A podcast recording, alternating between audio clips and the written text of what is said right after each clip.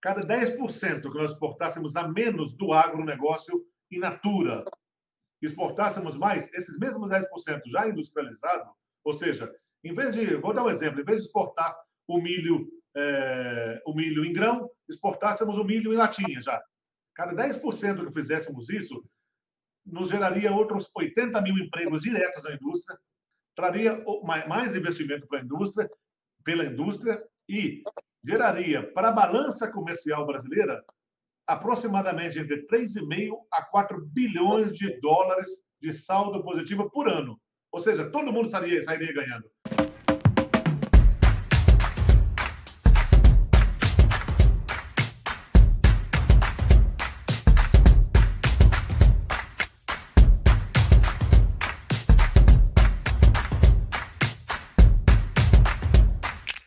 Alegria conversar com vocês aqui hoje, trazendo uma pessoa muito interessante, muito importante para a economia brasileira, sobretudo para o agronegócio brasileiro. Vamos conversar hoje com o João Dornelas. João Dornelas preside a BIA. A BIA é a Associação Brasileira da de Alimentos. Portanto, um setor fundamental para agronegócio, para a agricultura brasileira também. E também preside o CONSEA, que é o Conselho Alimentar do Estado de São Paulo. Tem uma responsabilidade política e uma responsabilidade empresarial trombando uma com a outra e se juntando uma com a outra no papel dele. O João Dornelas é formado em administração de empresa pela Universidade Ítalo-Brasileira.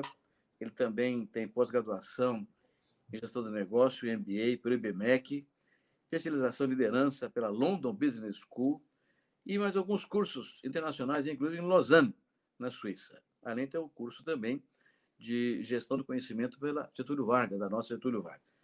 Bruno Dornelas tem uma carreira longa nas alimentos, tendo sido, inclusive, vice-presidente da Nestlé do Brasil e tendo ocupado vários cargos de conselheiro em empresas ligadas direto ou indiretamente à questão alimentar. Então, é uma conversa interessante e muito curiosa, muita curiosidade para todos nós. Bem-vindo, é um prazer ter conosco aqui no nosso bate-papo da FGV. Boa noite. Boa noite, professor. É um prazer, uma honra estar aqui participar e poder falar um pouquinho para os nossos espectadores, né, sobre essa indústria de alimentos, que é uma das indústrias mais fortes que o país tem, né? E até queria começar, viu, João, que você desse um panorama geral de números. Quantas empresas são, empregos gerados, participação no PIB, dá, dá uma geral para localizar todos nós no cenário da indústria de alimentos do Brasil. É, esse, é, de fato, é bastante interessante, bastante importante até começar essa, esse bate-papo aqui falando dos números, porque essa indústria nem todo mundo sabe. É lógico que o Brasil tem uma. Todo mundo sabe que o Brasil tem uma vocação ligada ao alimento, uma, já começando lá no campo, lá no agronegócio, né? Mas a indústria brasileira de alimentos é o maior setor econômico do Brasil. Isso tenho certeza que muita gente não sabe. O maior setor econômico. Nós fechamos o ano passado representando 10,6% do PIB total do país e esse ano estamos indo para um fechamento em torno de 10,7%, ou seja, estamos aumentando ainda um pouquinho mais.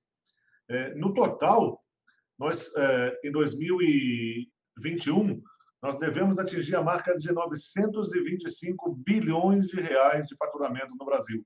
Se o PIB se confirmar conforme os números do Ministério da Fazenda vêm demonstrando, nós devemos fechar 2021 representando 10,7% do total do PIB do país. Quem faz esse número, professor, são 37.700 empresas de norte a sul do país. Esse é um dado muito interessante, porque são, são muitas empresas, né? de norte a sul do país. Nesse momento, 37.700 empresas produzindo alimentos e bebidas. E um dado interessante: desse total, 90, 94% desse total são micro, pequenas e médias empresas é um número realmente muito interessante, muito importante passar para a nossa população, porque a maioria das pessoas não tem conhecimento realmente do que são do que é a indústria de alimentos. Você tem muita indústria de tamanho médio, muita indústria realmente de tamanho pequeno, mas no total, somando toda, toda essa indústria, então, são 37.700 que geram 1 milhão 724 agora, no mês desse esse número fresquinho, fechado já no mês de outubro desse ano, 1 milhão 724 mil empregos formais diretos, carteira assinada, que trabalham dentro dessa indústria. Isso sem contar o resto do pessoal que trabalha na cadeia. Segundo o IBGE, para cada um emprego formal na indústria de alimentos, nós temos, no mínimo, outros quatro na cadeia. E depende do setor que nós estamos falando, do subsetor. Né? Se você considera, por exemplo, o setor de laticínios, o IBGE fala que para cada um você tem 11. Porque ele considera desde a pessoa que está lá na fazenda, tirando o leite da vaca, ordenhando, então 1 para 11. Mas se a gente considerar que a média fosse 1 para 4, podemos imaginar que nós temos 1 milhão e 700 aqui e outros 6 milhões e 400 nessa cadeia. Portanto, são mais de 8 milhões de empregos de pessoas que trabalham em função de produzir alimentos no Brasil, que é um número muito expressivo e muito importante para todos nós. A distribuição também, João? Nessa cadeia, o IBGE considera a cadeia completa até a distribuição dos produtos.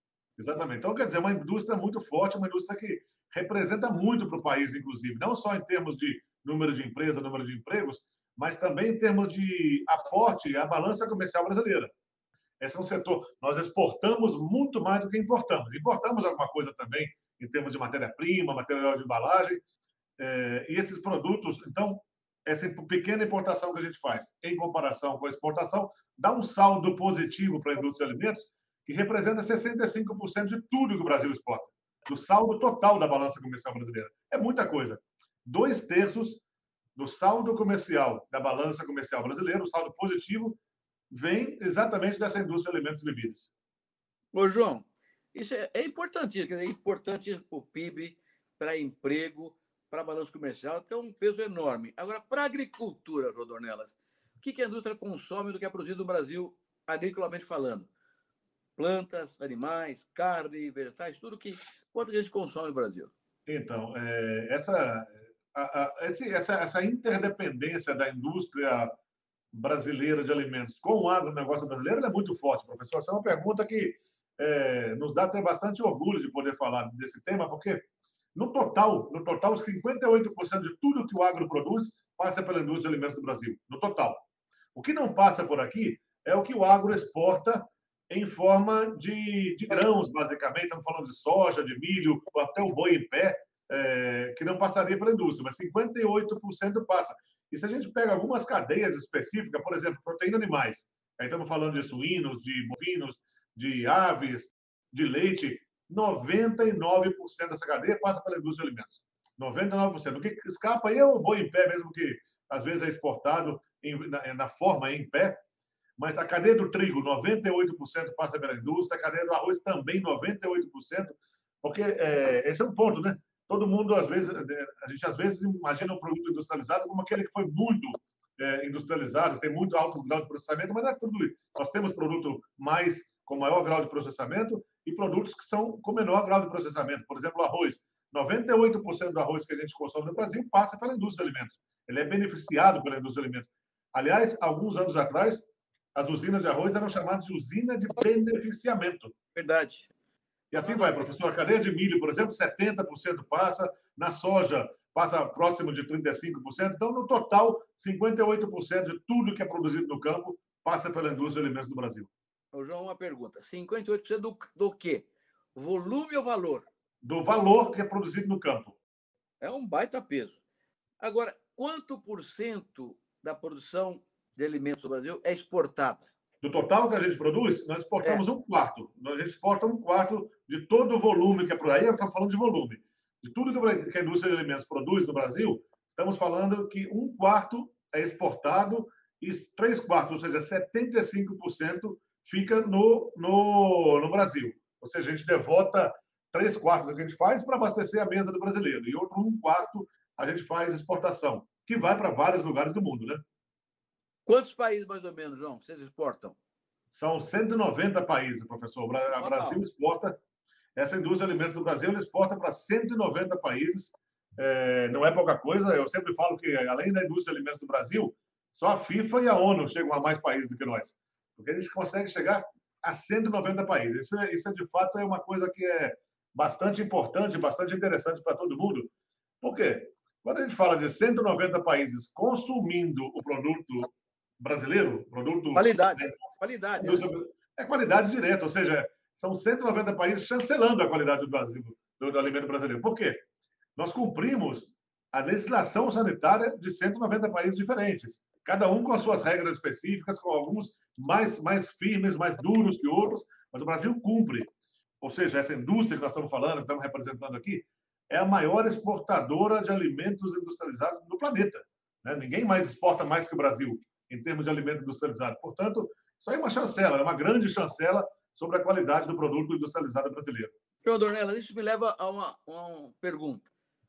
A indústria de alimentos é muito antiga no mundo inteiro, né? no Brasil também é muito antiga. Em termos tecnológicos, nós estamos up to date com o mundo contemporâneo, o que está na nossa frente, o que nós temos para aprender tecnologia ainda? É, essa é uma pergunta super legal, porque, de fato, assim, o Brasil tem que se orgulhar da indústria de alimentos que nós temos aqui. A gente está a gente está up to date em termos de, de, de, de, tecnologia. A gente, evidentemente, que a gente trabalha, assim, essa indústria de alimentos trabalha com muita inovação, com muito investimento em pesquisa, desenvolvimento. Só para que, o, para que o, o telespectador tenha uma ideia, a gente fala mais ou menos de, da casa de 22 a 25 bilhões por ano que é investido só em tecnologia, só pesquisa. em pesquisa e desenvolvimento. Seja, é muito dinheiro, é muita coisa. Essa indústria é uma, uma indústria que prima por pesquisar tecnologia. E basta a gente olhar para o mercado brasileiro, para o supermercado, para as gôndolas do supermercado e imaginar como era isso há 20 anos atrás. A gente não tinha uma imensidão de produtos que hoje existem. Hoje existem produtos light, produtos diet, produtos com ferro, produtos para veganos, produtos agora flexitarianos. Ou seja, nós não tínhamos muitos produtos, pouquíssimo tempo, estou falando de 20 anos, isso é nada. Perante uma indústria que existe, o pão, por exemplo, estamos falando, o pão existe muito, muito antes de Cristo pisar na Terra, né? O açúcar já era começado, o chocolate existe desde 800 antes de Cristo. Então, é, já existem é, histórias do, do, da história do chocolate. O pão, nós estamos falando de mais de 25 mil anos. Então, assim, é, é muito conhecimento acumulado, né? O processamento do alimento existe há muitos anos essa indústria só se tecnificou e se modernizou baseada em muita pesquisa, muito desenvolvimento. Mas a indústria brasileira, sim, ela está é uma indústria de ponta, uma indústria e por isso, professor, eu ouso dizer que também por isso nós somos reconhecidos pelo mundo inteiro como bons fabricantes de, de alimento industrializado. Né? Quem faz a pesquisa? É setor privado ou é órgão de pesquisa estatal, universidade? Quem é que faz a pesquisa para os alimentos? Tem de tudo, né? Nós trabalhamos muito com universidades, trabalhamos com é, órgãos públicos e dentro da, das próprias indústrias também nós temos pesquisadores, temos muita, muitos cientistas que trabalham dentro das próprias indústrias, pesquisando, desenvolvendo tecnologias todo o tempo. Mas essa é uma, é uma, é uma união, é uma outra vez, é uma interdependência muito interessante entre pesquisadores públicos, entre a universidade e entre o setor privado, nesse caso, que é a indústria, né? Mas com isso, são muitos bilhões de reais todo ano investidos em pesquisa e desenvolvimento. Bom, 25 bilhões de reais por ano é uma baba de dinheiro. Mais ou menos, entre 22 a 25 bilhões todo ano é, é investido. Agora, você deu dois números, João Dornella, que são muito importantes. Primeiro é esse, pesquisa e desenvolvimento bancado pela indústria. E segundo, 190 países endossando a qualidade. Aí eu quero trazer uma pergunta chata para você aqui. A gente ouve falar, ah, mas a indústria de alimentos usa muito aditivo e corante, não sei o quê tem um problema de segurança, de qualidade do alimento. Eles falassem um pouquinho sobre isso. O que é verdade, o que é falácia nessa conversa?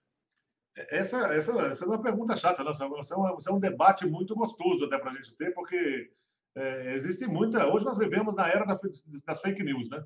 Infelizmente, é, tem muita coisa que se fala, muita gente que não entende de alimentos se metendo a falar de alimentos. A indústria de alimentos estuda alimentos o dia inteiro. Nós aqui da BIA, nós temos uma equipe enorme que vive a vida em função do alimento, em função de estudar alimentos. Tecnologia de alimentos, bromatologia é a nossa vida, é o que a gente faz todos os dias, né? o que a gente estuda todos os dias. O processamento de alimentos, professor, como eu dizia, processamento é algo que vem de, de muito tempo, né? E, de fato, eu é, é, tenho uma cientista, uma neurocientista brasileira, Suzana Herculano, que ela até diz o seguinte, o ser humano só é humano por causa do processamento de alimentos. Ela explica o seguinte, antes, antes do, do ser humano começar a processar o alimento, o primeiro processamento foi feito pelo domínio do fogo, né, quando o ser humano conseguiu dominar o fogo e usar a técnica de cozimento. É, antes de, do, do, ser humano ter esse conhecimento do, do, domínio do fogo, nós tínhamos uma, uma massa, vamos dizer assim, uma massa encefálica de um certo tamanho.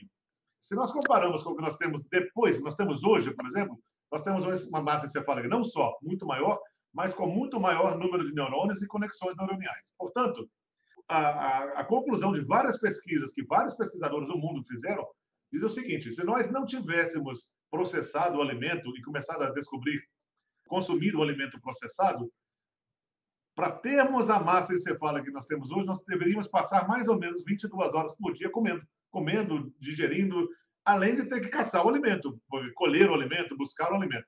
Ou seja, seria, digamos assim, humanamente inviável, né?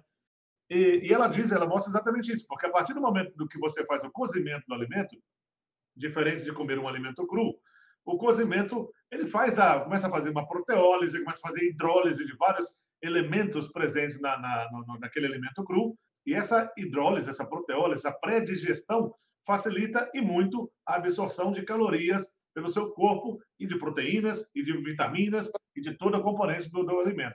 Por, portanto, a partir do momento que a gente começou a consumir alimentos processados, é, o nosso corpo não precisou de tantas horas mais, porque com a mesma quantidade de alimentos obtinha não só as calorias para se manter vivo, mas também o maior desenvolvimento, tanto corporal como cerebral. E a, a, a natureza humana, que é inteligente por si só, usou esse excesso de calorias, esse excesso de proteína, essa, essa proteína mais biodisponível, essas vitaminas mais biodisponíveis, para desenvolvimento cerebral.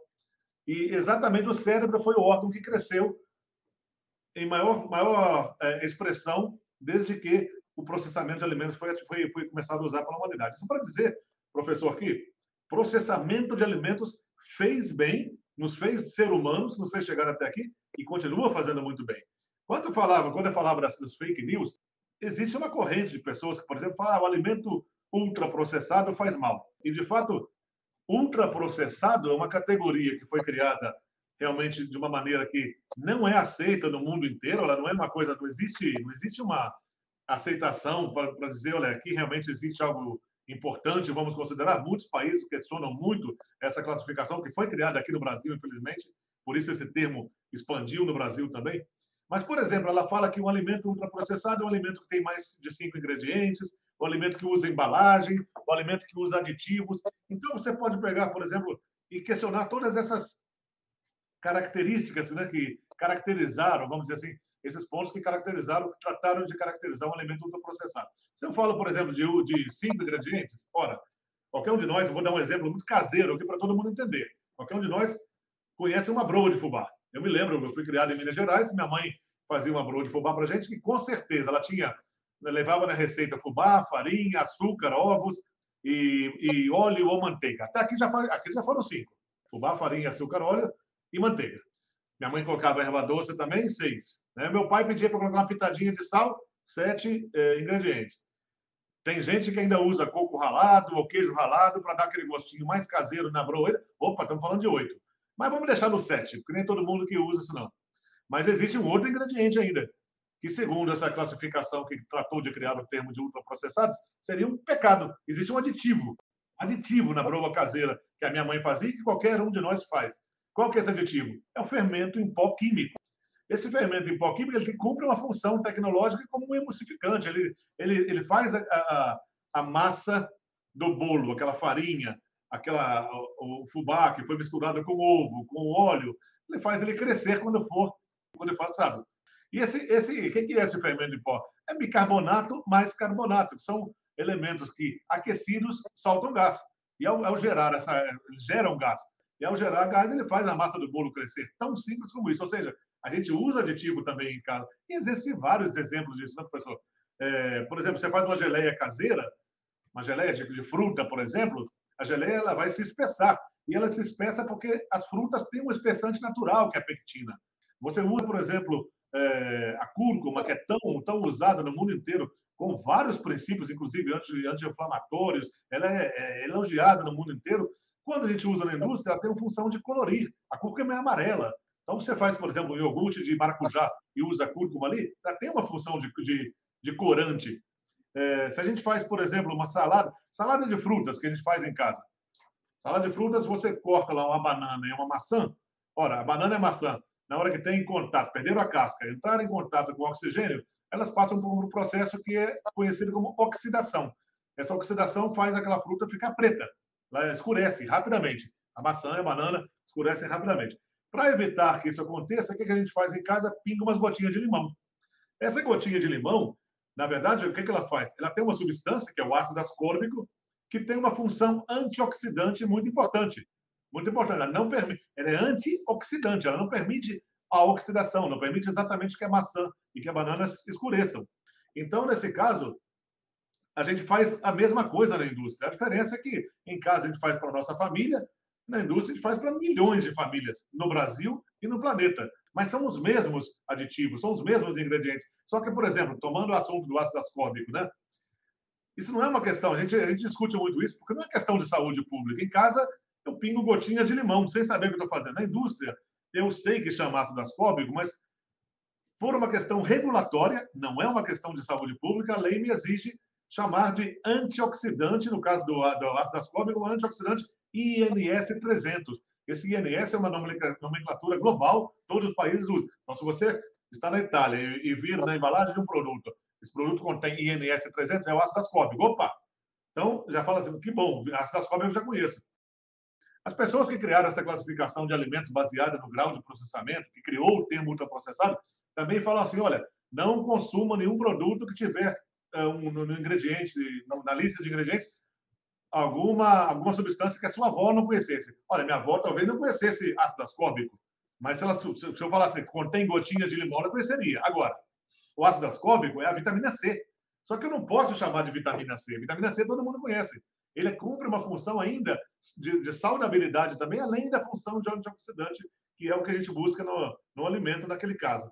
É, mas por uma questão regulatória, portanto, não é uma questão de saúde pública, eu tenho que chamar de antioxidante ácido ascórbico ou antioxidante INS 300, dependendo se é fabricado aqui ou dependendo para que país que a gente está exportando também. Então, isso é uma questão regulatória. As pessoas que falam aditivo faz mal, professor, é, existe um órgão é, que é o JECFA, né? O JECFA é um, é um comitê conjunto de especialistas em aditivos alimentares. Esse, conjunto, esse órgão ele tem especialistas do mundo inteiro. É um órgão conjunto entre FAO e OMS. São eles que é, estudam pesquisam e liberam um aditivo para uso ou não. Geralmente, para um aditivo ser, ser, ser é, liberado para a utilização do ser humano, ele demora, em média, 12 anos. 12 anos de pesquisa. É, e depois que o JECFA libera, então, um aditivo, ele determina também, inclusive, qual é a quantidade que pode ser usado para continuar sendo inócuo ao ser humano, para não fazer nenhum tipo de mal. Então, tem uma base científica né, sobre é, de, de estudo sobre aditivos alimentares que é enorme e existe há muitos anos. O Jack existe há muitos anos. E são cientistas do mundo inteiro que determinam, então, se um aditivo pode ser usado ou não. Nesse caminho, alguns já deixaram de, já deixaram de ser é, liberados. Com certeza, alguns foram estudados, é, isso aqui não é recomendável. Então, aquilo que é aprovado pelo JECFA, depois nos diversos países, ainda é aprovado pelo órgão regulador local. Estados Unidos, o FDA libera, na, na, na Europa, a EFSA também faz toda a análise, libera, e no Brasil é a Anvisa. E aqui eu posso dizer com, é, com, muita, com muito orgulho, inclusive, a Anvisa tem um corpo técnico altamente competente e que, depois de, de ter um aditivo liberado pelo DIEC, ainda faz testes clínicos aqui com população local no Brasil, para ter certeza que aquele aditivo realmente pode ser usado. Então, quando um aditivo é autorizado pelo órgão regulador dos países, e aqui no Brasil eu falo com muita certeza, é, é absolutamente seguro para o ser humano.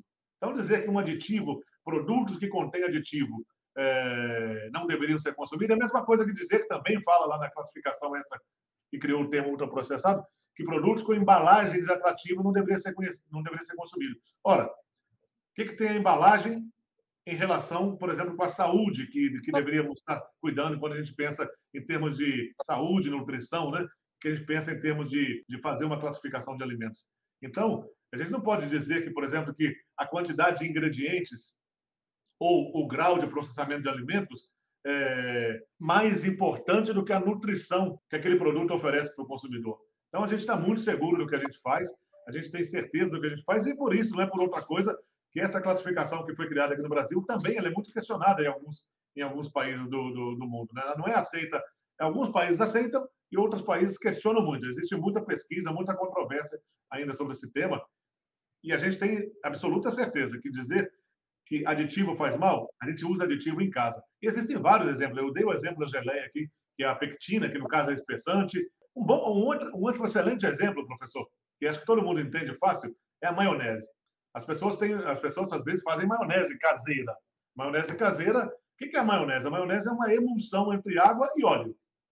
Só que qualquer um de nós sabe que água e óleo não se mistura. Você pegar um copinho de água agora e colocar água e colocar óleo, pode misturar à vontade, pode bater no liquidificador e na hora que você para, ela separa. Você parou de bater, ela separa outra vez. O óleo vai ficar na parte de cima, porque é menos denso, e a água vai ficar na parte de baixo. Portanto, para você fazer essa mistura que não, não dá liga, não, ela desanda quando você mistura água com óleo, para você fazer ela virar uma emulsão, que é a maionese, o que, que a gente faz em casa? A gente adiciona ovo. O que, que a gente adiciona na indústria? Lecitina na gema do ovo. Então, quando a gente usa em casa, a gente não sabe o que está fazendo, mas aqui o produto que você está adicionando para fazer maionese, ovo, ele está trazendo um ingrediente que é um espessante, que é a pectina natural da gema do ovo. Você pode usar pectina de soja, pectina de ovo, mas na indústria gente faz da mesma maneira. A diferença é outra vez. A gente faz na indústria para alimentar milhões de famílias, né? E em, é, milhões de famílias no Brasil e no mundo. Em casa a gente faz para alimentar a nossa família. Mas é isso, de, de maneira geral, o que se faz na indústria de alimentos é uma reprodução do que a gente faz nas cozinhas das casas, mas em muito, muito maior quantidade. Né? É, o que você pode dizer, né, João, é que no caso da indústria, o conservante é para mais tempo, porque em casa você faz e consome. Na indústria, vai para o supermercado, vai ser consumido com mais tempo, então tem um, um conservante eventualmente mais vigoroso, né? Mas eu entendi perfeitamente a tua a tua explicação. Muito obrigado, foi ótima essa conversa.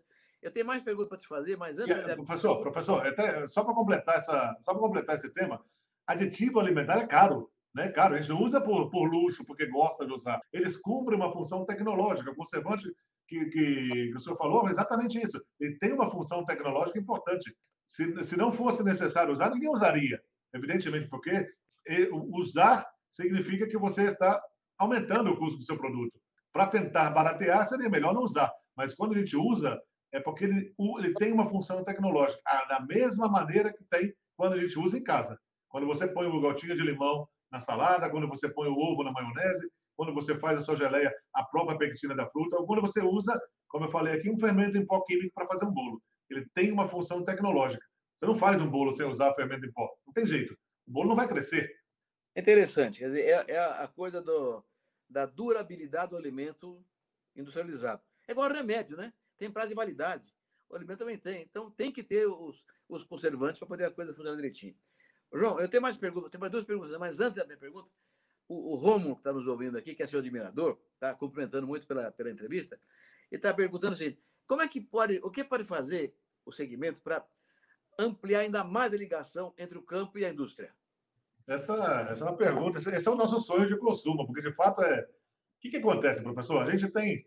Hoje o Brasil é conhecido já como celeiro do mundo, né? E é, é um fato, o Brasil exporta alimentos para o mundo inteiro, industrializado ou não, mas exporta para o mundo inteiro, e o Brasil é visto como celeiro do planeta. Apostamos e acreditamos nisso, estamos levantando esse, esse, essa, esse debate sobre que, além de sermos o celeiro do mundo, o Brasil pode ser também o supermercado do mundo. O que, que significa ser supermercado do mundo? É produzir aqui no campo, transformar o produto aqui, ou seja, fabricar produto industrializado e exportar mais. É, dá para fazer isso? Dá para fazer. Evidentemente que a indústria hoje ocupa 76% da sua capacidade instalada. Então, nós temos ainda 24%, quase um quarto de capacidade. Temos chance de crescer. Agora, a gente precisa de algumas, de algumas é, medidas no país, né? Por exemplo, um sistema tributário mais simplificado, mais simples, infraestrutura rodoviária de portos também né, precisa ser muito melhorada e o Brasil precisa acelerar também os acordos bilaterais com outros países.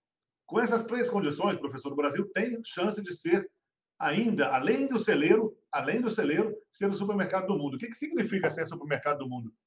Quando eu falo de transformar, produzir aqui, a gente está gerando mais impostos aqui, mais empregos aqui, mais divisas aqui. Só para que se tenha ideia, e essa pergunta que o Romulo nos fez é muito interessante, porque nos dá a chance de entrar nesse debate, só para que se tenha ideia, cada 10% que nós exportássemos a menos do agronegócio in natura, exportássemos mais, esses mesmos 10% já industrializado, ou seja, em vez de, vou dar um exemplo, em vez de exportar o milho, é, o milho em grão, exportássemos o milho em latinha já. Cada 10% que fizéssemos isso, nos geraria outros 80 mil empregos diretos na indústria, traria mais investimento para a indústria, pela indústria e geraria para a balança comercial brasileira aproximadamente entre 3,5 a 4 bilhões de dólares de saldo positivo por ano. Ou seja, todo mundo sairia, sairia ganhando. O agro, o agro não deixa de vender nada, pelo contrário, em vez de vender para fora, ele vai vender aqui no Brasil, portanto, com menos custo, inclusive, de transporte. Transporte marítimo está caríssimo nesse momento. A gente transformaria aqui, arrecadaria impostos aqui, geraria mais empregos aqui e exportaria o produto. Portanto, a gente acha, Romulo, essa pergunta é espetacular, que nós poderemos ainda mais aumentar esse vínculo com o agronegócio, passando desses 58% para 60%, para 65%, 70%, 75%, pensando que cada 10% que a gente fizer a menos, estaremos gerando 80 mil empregos, estaremos gerando 3 bi e meio de dólares a quase 4 bilhões e meio de dólares a mais para o Brasil. Trazer dólar, pode parecer que não, mas trazer, quem não conhece tanto o tema, trazer dólares para o Brasil diminui a pressão sobre o custo do dólar, diminui a pressão inflacionária, inclusive. Então, é, todos nós sairíamos ganhando. A gente está apostando muito nessa direção, uma excelente chance de poder falar isso com vocês aqui. Eu, deixa eu agregar um pouquinho aqui, viu, Rômulo? Na questão de suinocultura, avicultura, laticínios também, a integração entre o campo e a indústria é muito grande no Brasil. É uma coisa que funciona muito bem. E outra coisa positiva, esse mesmo caminho que você coloca, é o cooperativismo. As cooperativas têm trabalhado bastante com a integração, usando, unindo o campo com a indústria de transformação, com bastante sucesso no Brasil inteiro hoje, inclusive para exportar. Meu Dornelas, o tempo está passando, nós estamos acabando o nosso programa aqui. Está muito gostoso o programa, está acabando o tempo. Vamos lá. Muito bem, você colocou esse tema relevante da qualidade do alimento, da, do processado. Eu até estava um, eu sou um grande consumidor, viu, João? de sonho de valsa. Eu tenho um, uma gaveta de sonho de valsa que parece uma loja de sonho de valsa. Sonho de valsa tem chocolate, tem leite, tem açúcar, tem farinha de trigo, tem pasta de amendoim. Já tem cinco, já tem cinco produtos aí. É ultraprocessado o sonho de valsa? De fato, assim, de fato a gente, a gente nem reconhece essa, essa, essa classificação de ultraprocessado, não. Sabe por quê? De fato, assim, quando você, quando você entra nessa classificação, o que você começa a fazer é uma separação entre o que seria um alimento bom e um alimento ruim. Para nós, porque a classificação fala o seguinte: 20 alimentos ultraprocessados. Ora, a classificação diz então que o ultraprocessado seria ruim. Mas não existe alimento ruim. De fato, o que existe são dietas desequilibradas. Não, ninguém estimula ninguém a ficar a consumir um só produto o tempo todo, o mais variado possível que a gente possa comer, com presença de verdura, de frutas. Né? Eu tenho certeza que o que, que é a sua dieta, né? é, não tem nenhum problema, nenhum problema consumir esses ditos, ditos alimentos ultraprocessados. Pelo contrário, é, eles cumprem outras funções também na nossa vida, não só de, de nutrir, mas de trazer prazer também. É, por que não? É, nós, nós, nós, temos que ser, nós temos que viver a vida de maneira equilibrada. Nós buscamos e nós da indústria de alimentos é, estimulamos a que todos se alimentem de maneira equilibrada. Uma dieta desequilibrada, evidentemente, não faz bem não faz bem para ninguém. Né? A gente Bom, sabe disso. É, na verdade, está dando uma lição de vida, né? Tudo na vida é equilíbrio e bom senso. É ter bom senso e tocar à frente. João Dornella, eu quero fazer a última pergunta para você agora aqui. Baita setor, importantíssimo no número de empregos gerados, na renda, no PIB, nas exportações.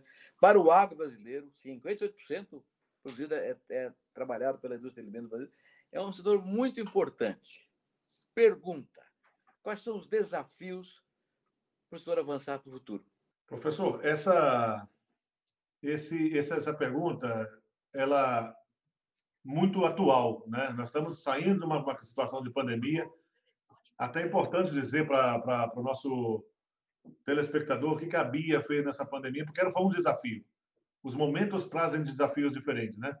Nós estamos agora falando da agenda ESG, agenda de sustentabilidade. Esse é, um, esse é um desafio de qualquer um de nós. A indústria tem investido bilhões por ano em ESG. E ESG é uma sigla em inglês que talvez nem todo mundo conheça, mas ela cuida exatamente do meio ambiente, da parte social e da parte de governança das empresas. As empresas têm investido bilhões por ano é, nesse, nessa, nesse ESG. Mas, por exemplo, nós estamos saindo de uma pandemia. No início da pandemia, nós nos lançamos um desafio, porque sendo a maior indústria exportadora de alimentos do planeta, e sendo a segunda maior produtora de alimentos do Brasil, sendo o maior, segundo maior produtor de alimentos de modo geral do mundo, é, do campo né, até a mesa do consumidor, só perdemos para os Estados Unidos, nós víamos, é, quando a pandemia chegou na Europa, quando a pandemia chegou nos Estados Unidos, nós vimos alguma, pela televisão, nós vimos algumas cenas preocupantes, né? pessoas brigando no supermercado por um frango congelado, coisa desse tipo, por alimentos. E naquele momento, inclusive, havia algumas recomendações de pessoas assim que, é, infelizmente, não ajudam, né? É melhor comprar um pouco mais desse produto, abastecer sua dispensa. E aí, quando o consumidor saia para abastecer mais a dispensa, aumentar o número de produtos na dispensa, se torna aquela profecia autorrealizável, né? Você vai lá, compra, uma, uma, compra muito arroz, por exemplo, vai faltar arroz.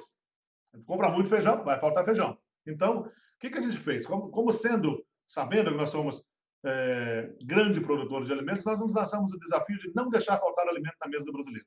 Não deixar faltar alimento no supermercado, disponível para compra é, para todo o país. Nós convidamos, então, a Associação Brasileira de Supermercados, a Abras, convidamos a Paulista de Supermercados também, porque é uma, o mercado de São Paulo é muito grande, e depois convidamos outras associações setoriais que chegamos, é, vimos, chamamos a BIR, chamamos a de a Bicabe, que de, de balas, chocolates, inclusive de pet, de ração para cachorro, né, de Abimpet, que também foi parceiro nosso nesse negócio.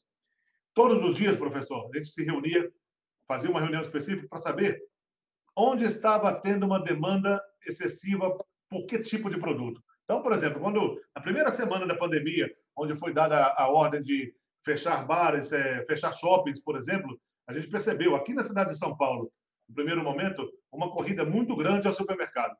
Se você pega aqui essa região que vai das Abrão de Moraes até Marginal Pinheiros, passando por Vila Mariana, Moema, Avenida Paulista, toda essa região Jardins, primeiro fim de semana houve um saldo de 34% do consumo das famílias, de compra, não de consumo, mas de compra.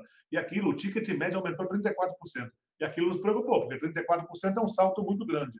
Na segunda semana, nós começamos a perceber esse movimento em Porto Alegre, em Curitiba eh, e no interior do estado de São Paulo. Na terceira semana, esse movimento já tinha, estava maior por outros estados do país, no, entanto, na cidade de São Paulo, ele já estava, sendo normalizado. E nós sentimos que o consumidor começou a perceber que, à medida que estava comprando, a indústria estava reabastecendo, o supermercado estava reabastecendo, e percebeu que provavelmente não teríamos faltantes que fossem algo preocupante. E, de fato, graças a Deus, nós podemos dizer com bastante orgulho, esse desafio foi cumprido. Nós estamos já vivendo 20 meses praticamente de pandemia, não faltou alimento no supermercado para o Brasil, é, para o brasileiro consumir durante a pandemia. Nós vimos, inclusive, no Brasil, de Brasil, é, de modo geral, só o álcool gel sumiu um pouco das farmácias, do supermercado, mas também foi rapidamente abastecido naquele momento. O álcool gel não é nosso de alimentos, nós não temos relação com ele, mas foi exatamente isso que aconteceu, né? Alimento não faltou. Agora, desafios que existem para nós o tempo todo, não podemos esquecer deles, né? A retomada da economia, evidentemente, e a gente percebe que ela está sendo retomada. Como é que a gente percebe claramente, professor?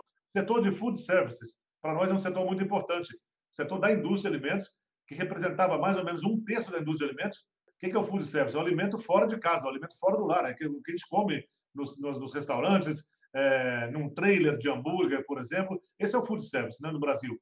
Então, esse, antes da pandemia, ele representava 33%. Ele chegou a representar 20% no início da pandemia. Ele caiu muito. Caiu muito por quê? Tudo, muita coisa fechou, né? A, a escola fechou, a faculdade fechou. Então, quem vendia alimento para a escola fechou também, a indústria parou de fornecer. E esse movimento vem subindo, e a gente percebe esse movimento hoje já está. Hoje a Food Service já representa outra vez próximo a 28% da indústria. Então, a vida está voltando ao normal. Para isso é muito importante também a cobertura vacinal, evidentemente. Isso é um desafio do Brasil. Né? Nós estimulamos a que o brasileiro vá tomar a vacina. Hoje, nós estamos vendo outras variantes no mundo, e o Brasil, graças a Deus, nossos números vêm caindo, sistematicamente caindo, em termos de, de, de Covid, né, de casos e de, de óbitos, infelizmente, vem caindo graças à, vacinação que foi feita no Brasil e que já atingiu um grande número em, na, na, na, cidade de São Paulo, por exemplo, 100% da população adulta vacinada. Né? Então, é, nós temos esse desafio de, de que nós vacinemos para que a pandemia não volte ao Brasil e que a vida possa voltar ao normal e, com isso, a, a retomada econômica se dê de fato muito forte. O outro, o outro desafio é o custo, né? O custo que a gente está vivendo, as commodities globais têm um custo muito alto hoje. É, os países estão consumindo, alguns países até para repor estoques de alimentos, todos estão comprando muito. É, com isso, os, os implementos e toda, tudo, tudo que é usado no campo subiu muito, aumentou muito o preço. Matéria-prima usada no campo subiu muito de preço. Estou falando aqui de, dos, dos é, de tudo que a gente usa, né? o calcário, os, os fertilizantes, tudo subiu muito de preço. Com isso, o produto agrícola também subiu. Né? Nós tivemos, por exemplo, o milho chegando na empresa com quase 100% de aumento. O arroz chegou a bater 113%. O arroz, matéria-prima, chegando na indústria. Além disso, o dólar subiu também. E, com isso, até pelo alto consumo também, as diversas formas de energia subiram de custo. Energia elétrica, o gás, é, a Europa, e mesmo a questão do Brasil, no mundo inteiro está enfrentando essa situação. A Europa, que usa o gás não só para cozinhar, mas inclusive para aquecer as casas, está enfrentando, o Reino Unido dizia há pouco tempo, de aumento de mais de 300%, ou seja, é muita coisa. Então, evidentemente, a gente espera que a vida volte ao normal rapidamente para haver um arrefecimento desses custos, tanto das matérias-primas quanto das diversas formas de energia. E a gente gostaria mesmo de se transformar, então, rapidamente em mais, aumentar esse, esse, esse percentual de exportação do alimento industrializado para trazer mais dólares para o Brasil, até ajudando a, a dar uma arrefecida também no câmbio. Isso é muito importante para a gente retomar a vida normal. Esses seriam os grandes desafios que eu diria agora, e nós, da indústria de alimentos, estimulamos mesmo que o brasileiro se vacine. Vacinação faz bem, está comprovado e, está dando, está dando bom resultado no Brasil. Né? Conversa boa e demorou muito mais do que o normal. Fizemos 45 minutos de conversa aqui, a média é hora. Mas é porque tem bastante assunto e foi muito importante esclarecer alguns temas que são meio falaciosos. Foi muito boa a tua participação. Muito obrigado por ter conversado conosco aqui no, no bate-papo da FGV Agro. Eu acho, viu, João, ficou faltando uma coisa para a gente conversar. ESG, tema de, o tema de legislações, são temas que vão crescer no futuro. Eu vou pedir para você voltar aqui no ano que vem para um segundo tempo da nossa conversa. Muito obrigado, tá bom, professor. Professor, uma honra para nós. Conte com a gente, conte com a Bia.